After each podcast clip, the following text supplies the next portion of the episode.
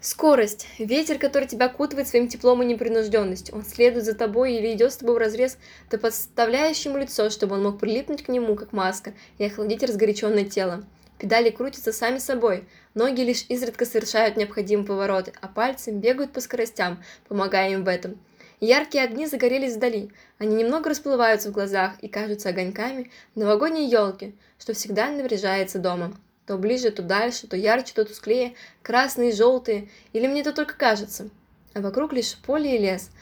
Ты будто сидишь в зрительском зале, а перед тобой показывают немое кино, звуки отсутствуют, и тишина наполняет пространство. Или это тоже музыка? Можно ли считать кромешную тьму сотворением, прародителем тишины, которая в городе бьет по ушам, а здесь позволяет насладиться мелодичным звучанием? Начинает накрапывать мелкий дождь. Он так непривычен, попадая на кожу, капельки остаются на тех же местах, не желая скатываться вниз.